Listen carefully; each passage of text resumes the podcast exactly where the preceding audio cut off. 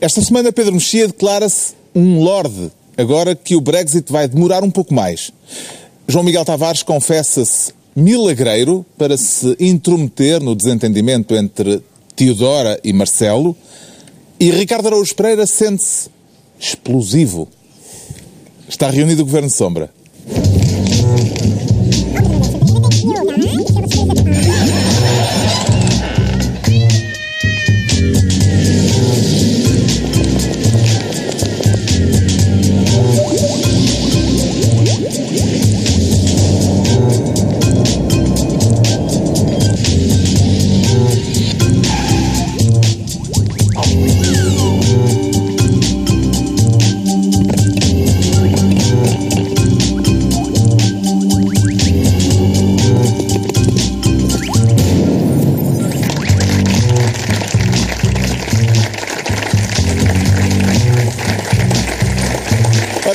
Sejam bem-vindos no final desta semana que começou com uma reviravolta oleodesca no enredo dos Oscars, em que se avolumaram as suspeitas de uma ligação entre o novo inquilino da Casa Branca e a Rússia de Putin e em que Trump fez o seu primeiro discurso em pose verdadeiramente presidencial e o que aquilo lhe deve ter custado.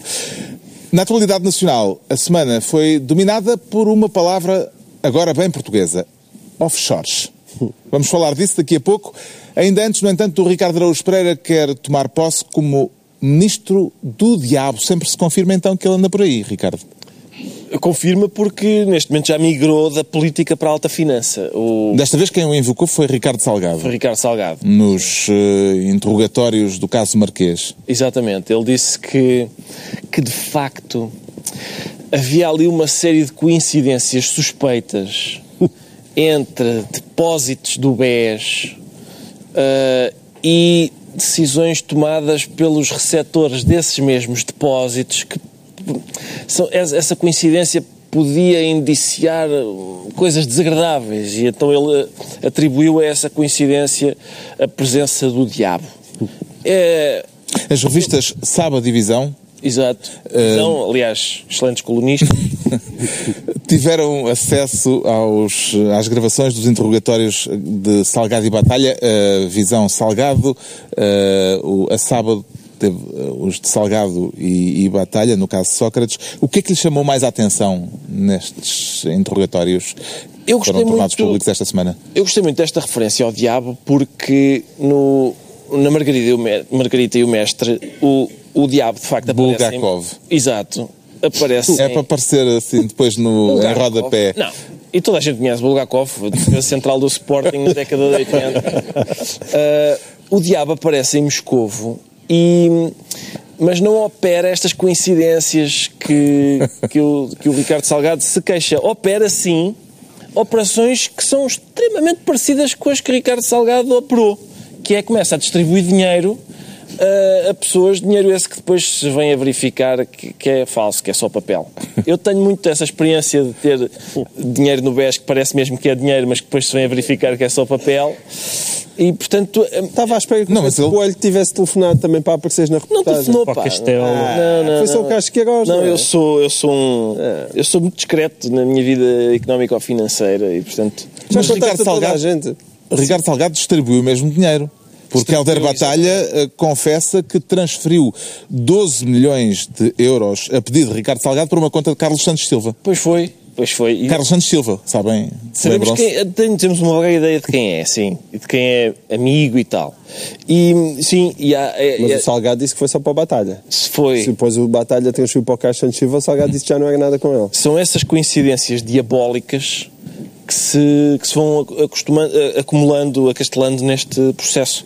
A minha parte favorita é quando, confrontado com, o, enfim, lá está, essas coincidências diabólicas, Ricardo Salgado respira fundo e diz: Estou chocadíssimo com tudo isto. Estou chocadíssimo. Nunca vi Realmente, tanta mentira junta. que, não, e, e, e sobretudo estas coincidências que, que indiciam coisas desagradáveis, mas que, que são operadas pelo diabo. Foi o demónio, de facto, que congeminou aqui eh, factos.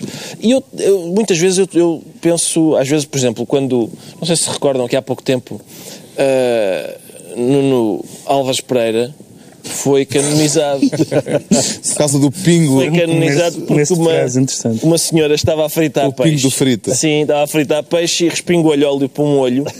E ela rezou a Isso Dona parece Nuno uma anedota e as Pereira. pessoas estão-se Mas a não rir, mas verdade, é mesmo, verdade. mesmo. Aconteceu. Ela rezou a Dom Nuno Álvares Pereira e, e ficou com o olho bom. E eu, eu sempre, sempre, Uma sempre regra. Nunca usar a palavra olho no, No singular. sim, Exatamente. Ah. E, mas, mas eu, eu sempre. Mas é, foi, na, na verdade foi só um olho, não Foi dois. só um olho. Foi, só um olho, eu estou a ser rigoroso. dos Está a ser olhos. rigoroso. Um- um dos olhos. Um dos olhos. E uh, o que acontece é que. Não se, pera, eu- não se pode dizer nunca Não foi no olho. Um dos olhos. Pá, dói-me o olho. É pá, não se diz, pá, não se diz, pá. Mas já dói mundo um, um, Pronto, um dos olhos, foi num dos olhos. Ok. E eu sempre achei a história. Enfim, eu- toda a gente sabe que eu sou um incréu, não tenho fé e tal, sempre achei a história estranha, não é? Pensar que Dom Nuno Alves Pereira está, seja onde for, e di- diz: Espera aí, para tudo que esta senhora a fritar peixe magoou um- uma córnea. Eu tenho mesmo de intervir aqui. E também me faz confusão que o demónio. Porque Satanás deve ter os seus, os seus serviços para fazer, tem coisas para, tem tsunamis para inventar, tem, tem terremotos para, tem, tem catástrofes para, tem calamidades para, para, para, gerir. congeminar, para congeminar. E de repente vai, vai brincar às coincidenciazinhas no processo na Operação Marquês. Acho esquisito, acho esquisito. Acho que Satã eh, tem outras coisas mais, tem outras coisas para fazer. Sinceramente não me parece que ele tenha feito aqui intervenção. De que modo, Pedro Mexia, é que o depoimento de Helder Batalha compromete Sócrates se ele, Helder Batalha, diz que eh, nunca soube porque é que Ricardo Salgado lhe pediu para fazer aquelas transferências astronómicas de dinheiro? A resposta aí está na palavra astronómicas. Quem, quem, quem não pergunta coisas, uma coisa é dizer carrega-me aí o telemóvel, outra coisa é deposita-me aí não sei quantos milhões. 12 milhões. Ah, bom, enfim, com, ah, com decisores políticos pelo meio. Isto está toda a gente. Mas aprendemos naquela, naquela transcrição que não se de- depositam os 12 milhões todos de uma vez porque dá mau aspecto. Dá, é em claro. tranches. Até a falta de educação. Nós temos toda uma, uma panóplia de linguagem jurídica, nomeadamente, para explicar estas coisas que se, que, se, que se passaram.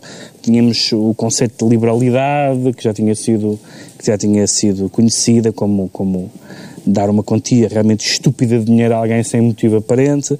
Agora temos, eh, nesta, nestes pagamentos agora que apareceram e tal, há um pagamento que eu gosto muito, que é alguém que recebeu dinheiro na qualidade de sábio agrícola.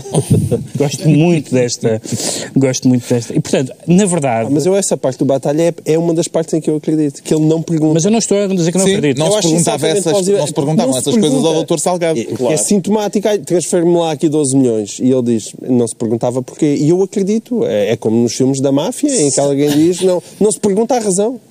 Porque é preferível tu não saberes. A primeira parte da frase estavas a defender o senhor, depois Não, estragaste. Não, é? Depois estragaste. Mas é como eu, uma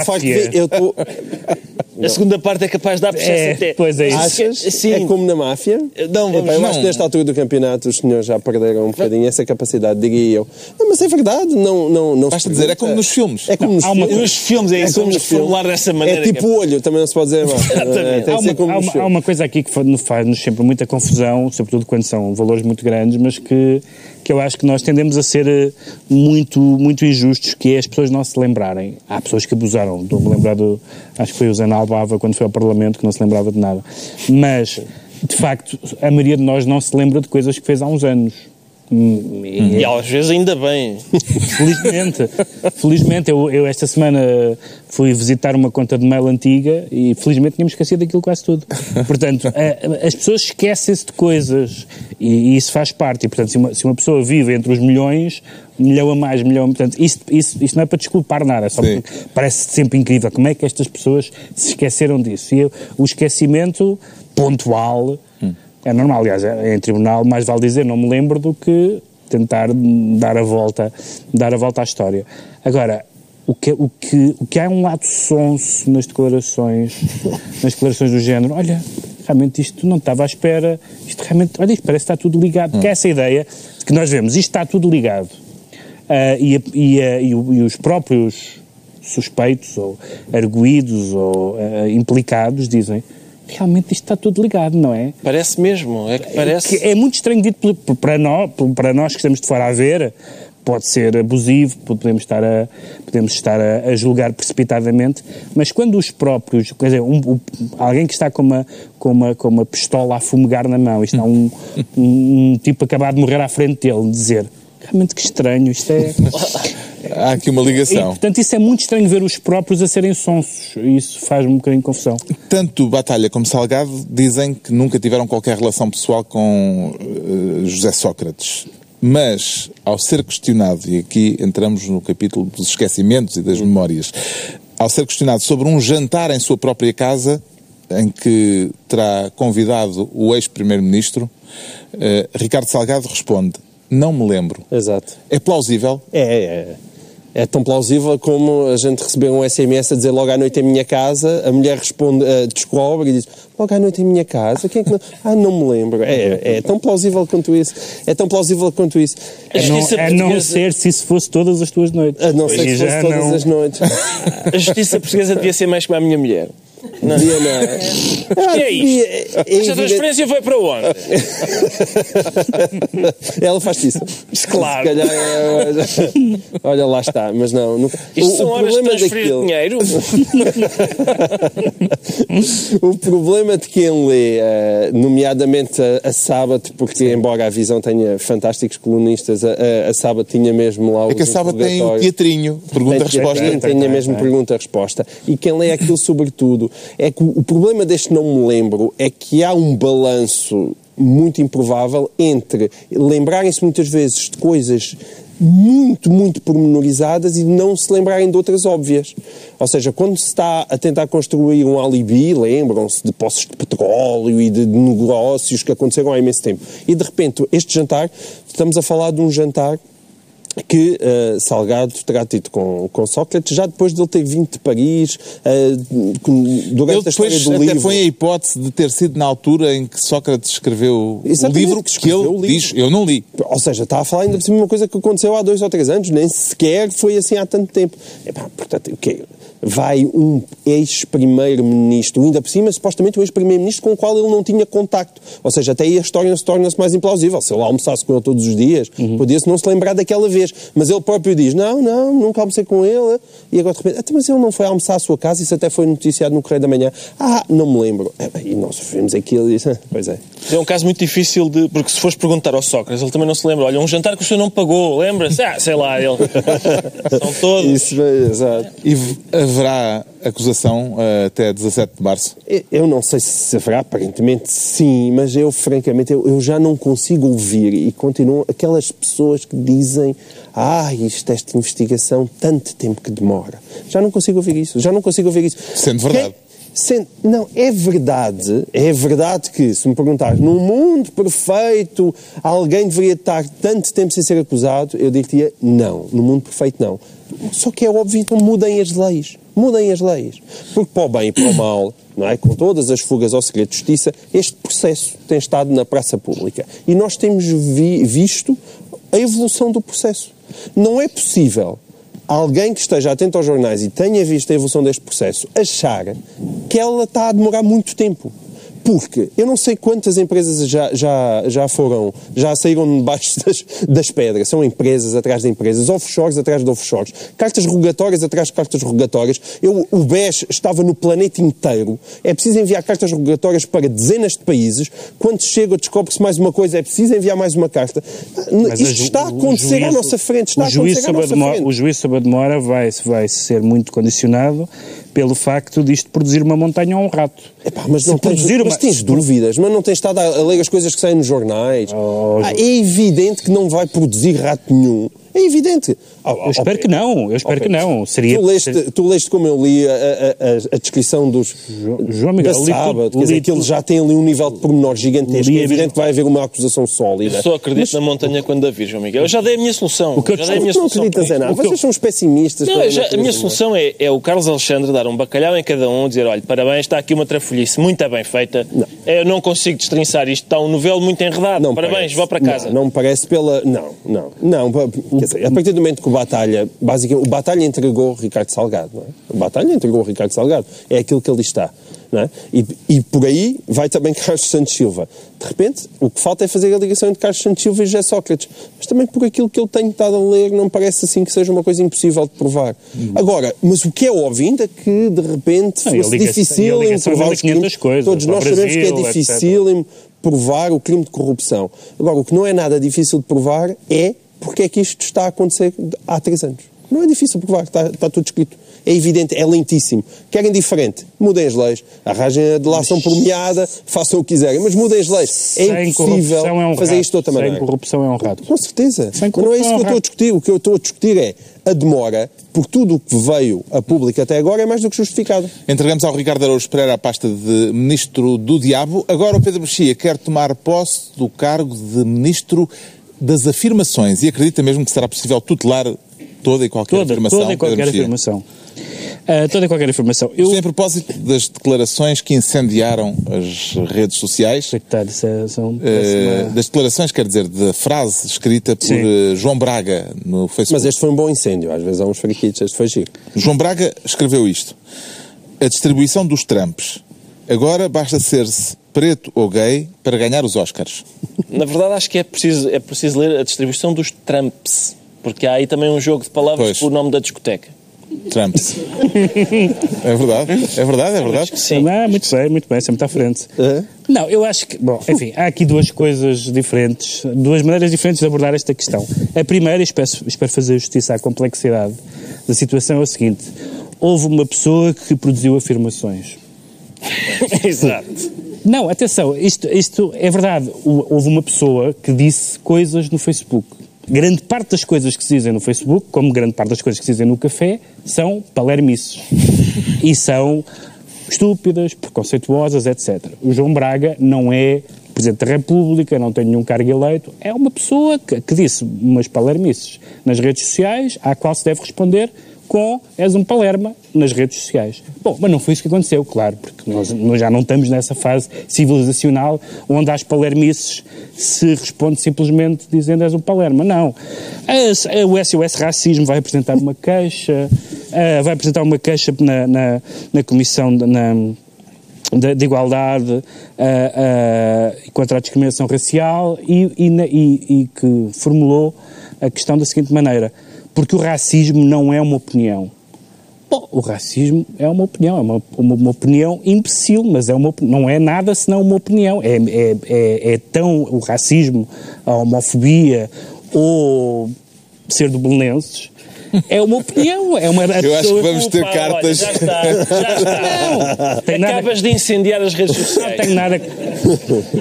E há uma querela antiga do Belenenses com sei, jornalistas. Com os jornalistas. Eu não sou jornalista, portanto. uh, não, o que eu quero dizer é que as pessoas têm gostos, embirrações, ofendem outras, preconceitos, preconceitos e isso faz parte de viver em público.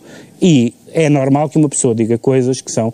O João Braga, primeiro, pode no primeiro momento até se podia dizer, ah, não, ele disse aquilo, mas ele não quer, ele não quer dizer aquilo que disse.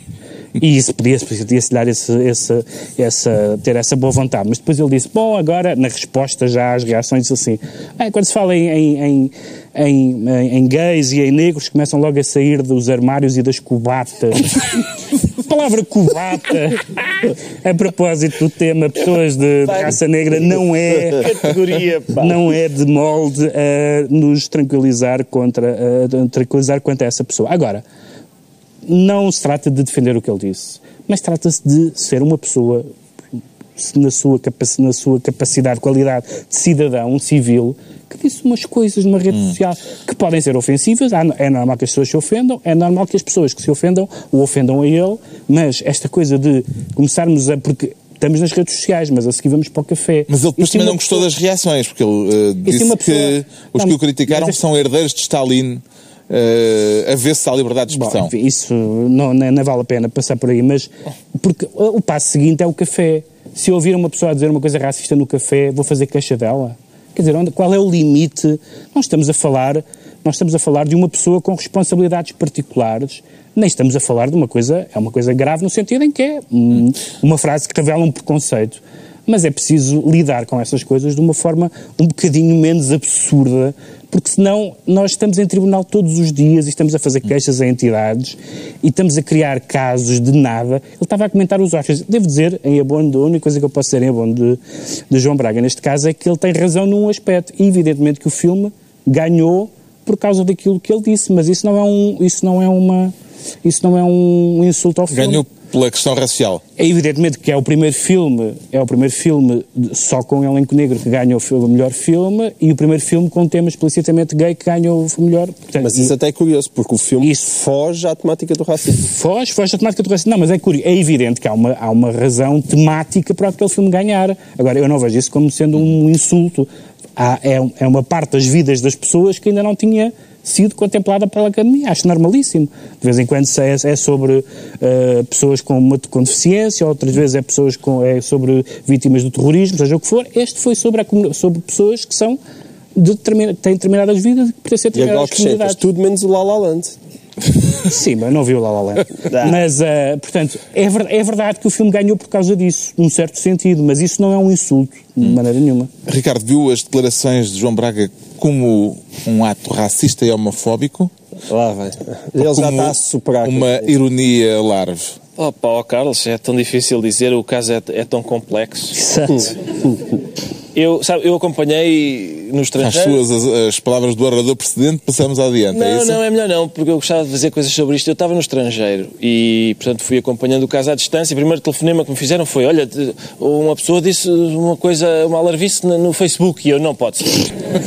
tem paciência, tem paciência. Deixa-me só acrescentar isto. Esta frase escrita no Facebook, num determinado momento do dia, era a notícia de topo do público online. Pessoa produz afirmação. É, é, era isto. Era a notícia de topo do público online. E, portanto, o que está em causa não é as declarações, nem o conteúdo das declarações, é a desproporção uhum. que se dá a uma coisa fabricada, de certa forma, mediaticamente. Bom, Mais alguma coisa a acrescentar? Sim, porque ligaram-me a seguir, ligaram-me outra vez a dizer: Olha, tu dizes que o João Braga é um bocado reacionário. E eu, o João Braga? o quê? Eu fiquei, foi um caso, eu, o meu mundo ruiu, ruiu com este. Agora, eu, eu sinceramente, vamos lá ver, o dano, o dano causado Exatamente. pela afirmação do João Braga é zero. Zero. Ninguém, fica, por exemplo, eu, a Academia dos Oscars para o ano não vai dizer hey, don't, don't give the Oscar to that gay black guy because João Braga doesn't like it. Não, não, não vai acontecer nada, nem não, em lado nenhum, nem cá em Portugal. A afirmação do João Braga é factualmente errada. Não basta de facto ser eh, como ele diz, preto e gay para ganhar um Oscar. Não basta, porque há muitos que não ganharam. E, e aliás, a discriminação, a, a frase preto e gay incomoda-me a natureza preto e gay, porque gay, tudo bem. Preto está ali naquela fronteira em que umas vezes é ofensivo, outras vezes não. Por isso, das duas, uma, ou é preto e larilas, ou é negro e gay. Eu ficava mais, mais tranquilo, com uma coisa mais coerente. Não há coerência no, no, própria, no registro da linguagem. A própria ideia do João Braga, pá, um fadista. Epá, um fadista dos toiros e não sei o quê, e está em casa às 5 da manhã a ver os Oscars a dizer achei mal, achei mal. Ai, este mesmo comentário, a história de, ai, vê a passadeira vermelha, ela, este vestido é horroroso, ai, o cabelo dela, ai, este filme não merecia nada. Isto é coisa que costuma ser levada a cabo pelas pessoas que ele diz que agora ganham os Oscars. não, não estou a ver que pudesse. E, e, pá, e, e de facto. Isso é uma caixa, João Braga gay, é o que tu estás a dizer. não, não, não estou a dizer isso. Estou a dizer, estou a dizer que este tipo de comentário aos Oscars enfim, é, as pessoas, eu, como toda a gente gosta de cinema, borrifo-me nos Oscars, não é? Sempre. E portanto acho que esta coisa okay. de estar. Não, mas ainda falta uma coisa. Oh, é, eu queria só sublinhar aquilo que disse o Pedro, que é. Eu não percebo. Disso, não eu não percebo o que é que o SOS Racismo pretende. O que é que se pretende com esta queixa? Que ele seja multado, preso, que receba uma, uma admoestação verbal de um organismo do Estado a dizer próxima vez que o senhor quiser dar uma opinião sobre os Oscars, fala primeiro com esta comissão e nós validamos e pomos o carimbo e depois então sim, o quê? O que é que se pretende? É. Ele disse uma coisa no Facebook, pá, desamiguem, Exato. Está dada a receita. Ainda no mesmo âmbito, embora numa escala totalmente diferente, Marine Le Pen, a líder eh, da extrema-direita francesa, perdeu esta semana a imunidade parlamentar na im- eh, imunidade revelou-se uma língua a imunidade parlamentar no Parlamento Europeu por causa de um tweet Eh, um tweet em que ela publicou imagens de vítimas imagens bastante Do Daesh. gráficas de vítimas do Estado Islâmico pareceu-lhe uma decisão correta esta de lhe retirarem a imunidade parlamentar João Miguel Tavares? Na verdade, eu acho que há tão boas razões para eh, levantar a imunidade parlamentar à senhora, esta não é mais brilhante, aliás, porque ela está também a ser investigada por ap- aparentemente ter-se aproveitado dos fundos da.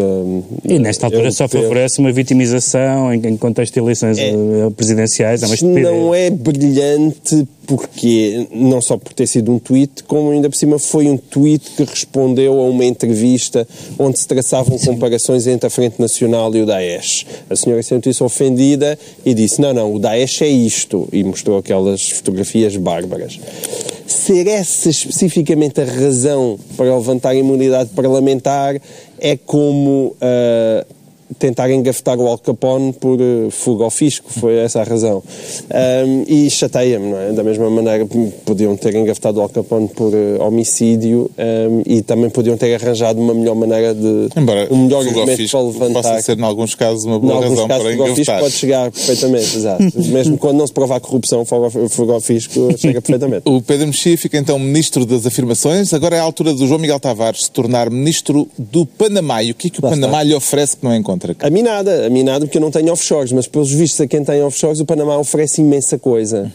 Nós temos vindo, acho que isto é a terceira semana consecutiva que andamos a comentar o caso das offshores, mas de semana para semana nós vamos percebendo que aquilo é mais grave do que o que parece. E o Panamá é porque a maior parte dos 10 mil milhões que já são famosos foi para o Panamá. Exato, porque aquilo, o que nos convenceram era que aquilo na verdade era um erro informático. Houve um erro informático que deixou 10 mil milhões, coisa pouca, 10 mil milhões de euros por, não, no início pensou-se que tinham ficado só fora das estatísticas, agora já sabe que ficaram também fora realmente da análise ao fisco. E a gente diz, ah, chatice, foi um, um erro informático, olha, azar. Porque é que ainda por cima parece que esse erro informático foi sobretudo ah, num, num ano, desde logo para aí de 2014, e para o Panamá, e tudo a ver com boa parte de- desse dinheiro de 2014 com transferências do BES. Estamos a falar de qualquer coisa acima de 3,5 mil milhões de euros. Ora, eu diria que é um erro informático muito, muito, muito seletivo. Portanto, a não ser que aquele computador tenha sido oferecido por Ricardo Salgado ao fisco, é possível. E o que é que lhe pareceram as explicações Evidente. de Paulo Núncio, o ex-secretário de Estado, que eh, na prática impediu que fossem divulgadas as estatísticas eh, relativas àquele eh, dinheiro transferido num- no Parlamento esta semana? Numa palavra, as explicações para o anúncio pareceram miseráveis. Miseráveis. E eu tive a sensação que o senhor me estava a enganar, com os dentes todos. Mesmo. E, portanto, foi, aliás, a partir dessas explicações de Paulo Núncio que eu fiquei mesmo convencido que aquilo é realmente grave e que pode ter havido ali muito mais do que um erro informático e Não o efetivamente... convenceu o argumento de Paulo Núncio de que divulgar eh, aqueles números ia Con- dar vantagens ao infrator. Exatamente. Convém primeiro esclarecer que Paulo Núncio começou por dizer que aquilo não era nada com ele. Foi a primeira coisa. Não, não, não, não, não, aquilo não foi divulgado, foi, foi com o fisco. Depois Foi disse- desmentido por um Foi desmentido e ele agora disse, não, realmente fui eu. Fui eu. E apresentou duas razões. Uma das quais foi essa que tu acabaste de dizer. E como todos nós sabemos, não é? A transparência, no caso dos offshores, é uma coisa que beneficia imenso os, os aldrabões. É uma coisa que qualquer, coisa sabe- qualquer pessoa sabe. Para que é que servem os offshores? E, e- e ser transparente, não é? Ser transparente, pelos vistos, que é o argumento de Paulo Núncio. Não, ser transparente é péssimo. Não, ser transparente ajuda imenso os aldrabões. Foi, foi o que Paulo Núncio disse. Ora, este argumento não convence sequer a minha filha Rita, que tem 4 anos e meio. Acho nem a Rita Mas convence. tu confrontaste-a com este argumento? Confrontei-a e ela disse: Paulo Núncio é um totó. Epá, e aquilo de facto, de facto é absurdo. É absurdo. E, tendo em conta este absurdo das justificações dele, e o que Rocha Andrade vem dizer depois, quando 97% de todo o dinheiro que foi para o Panamá está no apagão, epá, é um apagão muito, muito seletivo. E, portanto, isto tem realmente muita gravidade. Soube-se, entretanto, esta sexta-feira, eh, por uma notícia do Jornal Económico, que mais de metade dos 10 mil milhões que foram para o Panamá, saíram do BES. E parece que esta sigla lhe é familiar, Ricardo. Pois é, pois é, mas isso é capaz de ser o diabo. É capaz de ser. eh, Lá está, são coincidências diabólicas. Tu também sofreste um apagão. Sofri um apagãozinho, sim, um apagãozinho. Mas eu, vamos lá ver, aquilo que o João Miguel disse é engraçado, é exato. Já o Paulo Núncio, isso é uma coisa péssima, qualquer miúdo sabe, não é? Qualquer, até a Rita, em princípio a Rita sabe, que quando somos apanhados, a pior coisa é dar mais do que uma desculpa. Ah, é darmos uma e agarramos a essa. E Paulo Núncio não fez isso. Fez, não, não, isto foi a autoridade tributária, isto na quinta. No sábado disse, não, fui eu. E na segunda, foi um computador. e, e não dá, não dá, tem que ser, tem de, de escolher uma e ficar com essa. Um pouco mais consistente. Exatamente, assim não. É crível que o primeiro-ministro da altura, Passos Coelho, e os dois ministros das Finanças que tutelaram Paulo Núncio, Vítor Gaspar e Maria Luísa Albuquerque, não tenham sabido de nada, nunca tenham questionado o ex-secretário de Estado sobre este assunto, Pedro Mexia. Acho mais estranho a Ministra das Finanças do que o, do, do que, do que o Primeiro-Ministro. O Primeiro-Ministro, apesar de tudo, tutela muitas coisas. Na verdade, o, o, que, o que o Secretário de Estado agora hum, eh, atual eh, veio dizer da maneira como descobriu se passava qualquer coisa, não é preciso uma análise exaustiva, porque são ali umas, umas, umas barras que de repente decrescem e que depois sobem brutalmente e ele perguntou, o que é isto? Isto não é uma análise, isto não é física eh, Quântica. É simples. O que, é- que é que se passa aqui? Portanto, em termos de olhar para um gráfico e dizer o que é que se passa aqui, sim. Eh, evidentemente que o Ministro das Finanças passa-lhe muitos gráficos à frente durante um dia. Agora, eh, no Primeiro-Ministro, é assim, o Primeiro-Ministro não sabe tudo o que acontece no governo de todos os ministérios. Eu acho que o Primeiro-Ministro é mais crível que não, não tenha tido. O Ministro das Finanças tem, pelo menos, a responsabilidade Bem, tem a funcional. responsabilidade funcional política, Tem a porque tem é, é ele que tutela tem a responsabilidade, tem, tem a responsabilidade funcional política e, e, de facto, o grande problema desta, que não é uma questão que não tem a ver com a substância da questão, mas tem a ver com a maneira como ela é recebida pelas pessoas, sobretudo pelas pessoas que são hostis ao anterior governo, mas não só, que é a ideia de eh, uma, grande, uma grande preocupação em apanhar as coisas pequenas e um grande desleixo em deixar escapar as coisas grandes. E, portanto, isso é uma coisa que todos nós ouvimos repetidamente nas últimas semanas e podemos até dizer que isso é injusto, não sei o quê, mas é um sentimento generalizado que um processo destes... E, portanto, eu gostava de ouvir eh, responsável pelas finanças da, da, da altura. Vão ouvir? E vamos ouvir, e vamos Parlamento. O João Miguel Tavares fica assim ministro do Panamá. Estão entregues as pastas ministeriais por esta semana. Aproveito para recordar a quem quiser vir passar aqui connosco uma noite bem passada num dos próximos sábados. Muito que bem passada. Pode inscrever-se no site da TVI para o efeito. escolher E ao o realizador que mostrasse alguns vir. planos das caras dos... De E do felicidade. satisfação, Satisfação. que satisfação, estão a revelar. Sim. Agora o Pedro Mexia vai explicar-nos porque é que se sente explosivo. Não, sou eu. Não sou eu, não, é eu, não. Pereira. Eu pedi ao realizador que pudesse, pusesse as letras do teleponto maior. Estamos aqui em segurança, explosivo. explosivo, não, podem estar Estamos, sossegados. eh, Sim, estamos sim. tranquilos. Estão tranquilos, sim. Eu estou, sou explosivo porque hum, a palavra surgiu esta semana a propósito de um relatório que foi entregue a Carlos Costa, um relatório que se dizia explosivo, Uhum.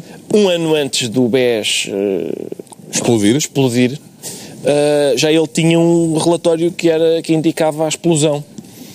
Uh, e, não, como, como toda a gente sabe, não aconteceu nada. Carlos Costa parece-me uh, uma figura, aquela figura dos desenhos animados que é o, aquele, aquele coiote. uh, que estão sempre a explodir-lhe também. Não são relatórios, mas são mesmo bombas na cara e ele fica com a cara toda feita de carvão, mas depois dá o genérico final dos bonecos, começam outros bonecos e ele está ótimo. E, E quem é o Bip Bip nessa. Carlos Costa, o bip bip são, vão sendo bancos. Montanhas Sim, bip-bips, não é? Há muitos bip bips, são bancos que vão rebentando na cara de. Ele tem um relatório explosivo em cima da mesa durante um ano e aquilo deve estar. Se ele quer. Cheira a queimar, parece-me que cheira a queimado. Pã! Explode na cara. No dia seguinte, amanhã, se ele está ótimo outra vez. Está lá outra vez. O que é que é agora? Agora é o Banif. Pã! Bom, dia seguinte, bom dia. Então o que é que temos hoje? hoje temos BPN. Pã! E assim sucessivamente. Eu não percebo. eh, Mas é capaz de ser por inerência de funções, porque nós já tivemos esta conversa. Sim, o BPN já explodiu na cara. Nós já tivemos esta Já. conversa há uns anos. Se, pois, pois é? já, pois já. Sim, tivemos esta temos sempre. Temos, já sempre. tivemos esta conversa há uns anos e já tivemos. O eh, presidente do Banco de Portugal é sempre uma personagem dos desenhos animados. Exatamente. Eh, Tivemos. O que, é que, o que é que Carlos Costa veio dizer? Veio dizer o que antecessores seus já disseram. Veio dizer. eh, tenho poderes limitados de investigação. Acho que se pode. Veio dizer que confia numa certa respeitabilidade das pessoas. Como diria Trump, wrong. Esta malta. Eh, e terceiro, diz que, que houve surpresas. E isso foi o que já tinha sido dito, como se lembram, em casos anteriores de supervisão bancária. E, portanto, o coiote está lá sempre. Já É, um, é um coiote. Já é um clássico. fixo. O relatório explosivo sobre o BES, que foi entregue ao Governador do Banco de Portugal em 2013 e que só agora foi revelado, eh, deixa Carlos Costa em que situação eh, perante, perante nós todos? João Miguel A Tavares. reportagem da SIC revela, é mais detalhada, mas nada disto é novo. E já se sabia que o Bem, o relatório é novo. Não, sabia-se que o Rich tinha alertado, isso já tinha sido Sim, sabia-se que tinha alertado, não Conteúdo, se conhecia não é? o conteúdo do relatório. Não, mas já se sabia que aquilo era bastante... Sim, ele disse numa conferência de imprensa que estava muito preocupado com Sim. a situação do BES. É assim, eu, eu tenho sentimentos ambíguos em relação a isso. Acho um grande perigo o afastamento político, digamos assim, de Carlos Costa. Acho que é, que é abrir uma porta para uma gover- governamentalização do Banco de Portugal que é altamente perigosa. Agora, é evidente, vamos perguntar, Carlos Costa teve bem ao longo destes tempos? Bem, tendo em conta o que aconteceu, é evidente que não teve bem. É evidente que não teve bem.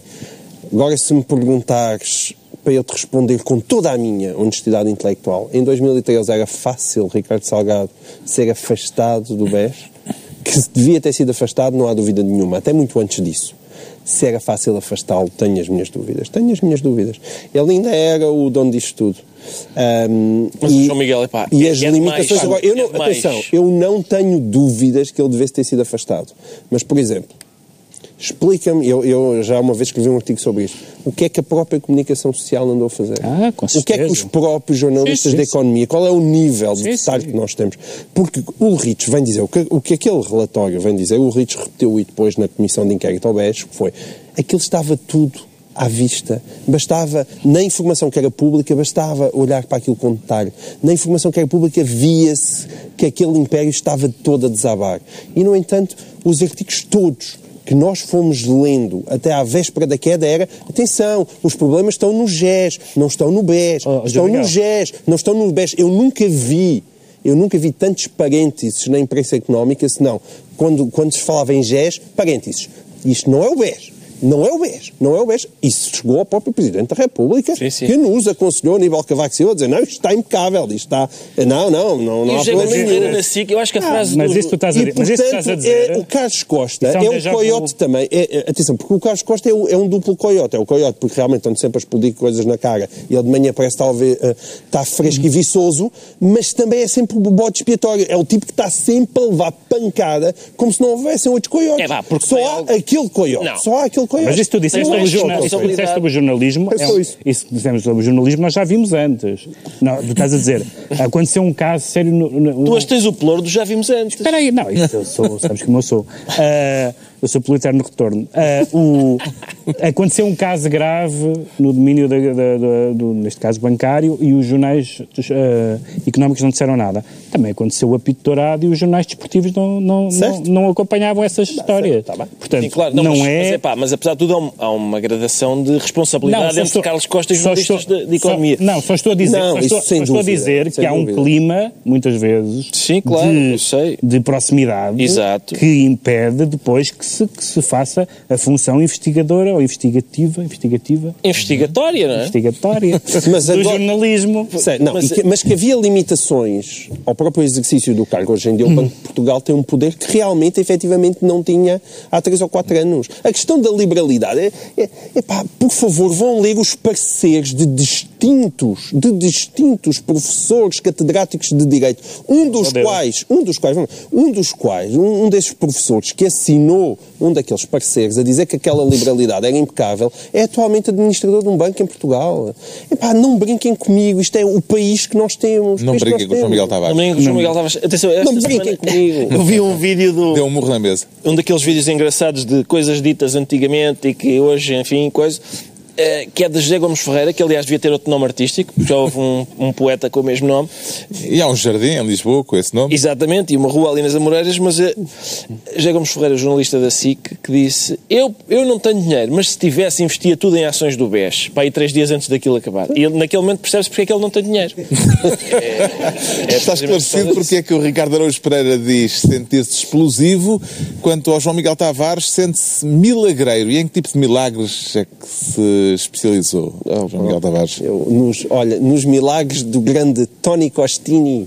Tony Costini é, o, é, o, é um mágico, também conhecido como Mas primeiro-ministro não ouviu o. Presidente da República dizer Faz que maravilha. milagres este ano em Portugal só o de Fátima? Exato, este é tão bom como esse.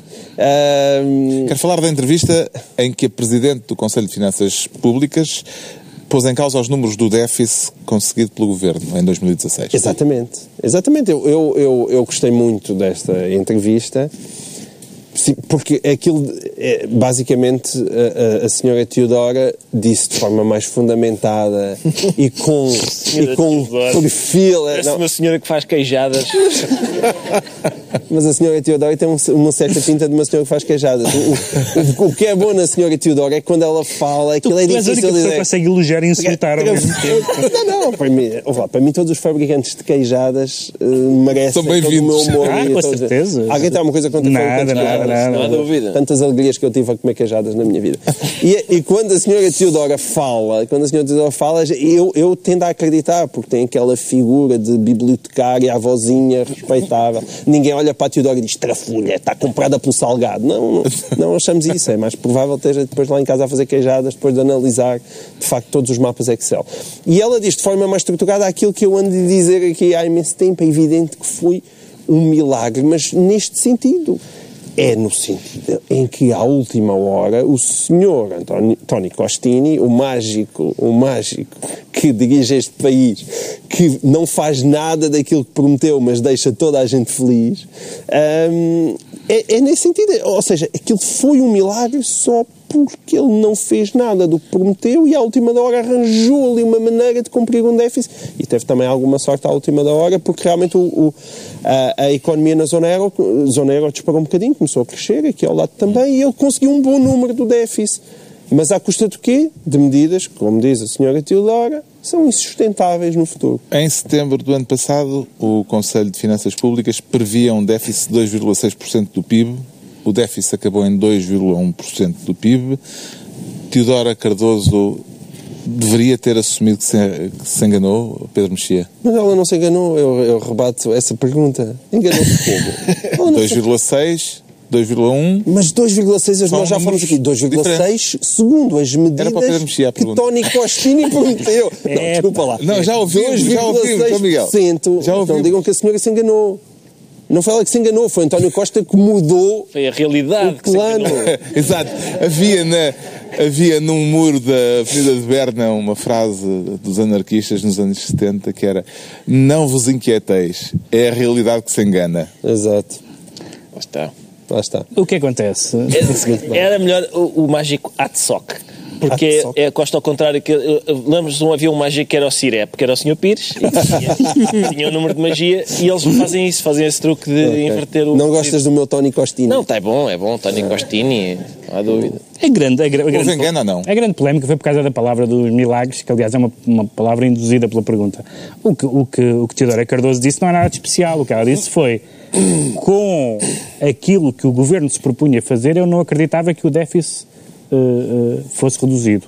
O déficit foi reduzido pelas, pelas razões que ela eh, enumera, muitas das quais, de facto, como é sabido, não faziam parte do plano A eh, do governo. E portanto não, e, há- e não são novas muitas delas receitas extraordinárias. Para que as contas batam certo não, não é aumento de impostos. E, mas, é, mas há umas que são mesmo, como esta que o João Miguel está a dizer, que foi o investimento. O investimento fazia parte, era uma pedra basilar da estratégia do governo. E não foi isso que aconteceu. Não foi isso que aconteceu. Portanto, o, o, o déficit, eu não, não, não acho, não, não estou, não faço parte das pessoas que estão descontentes com os números serem positivos.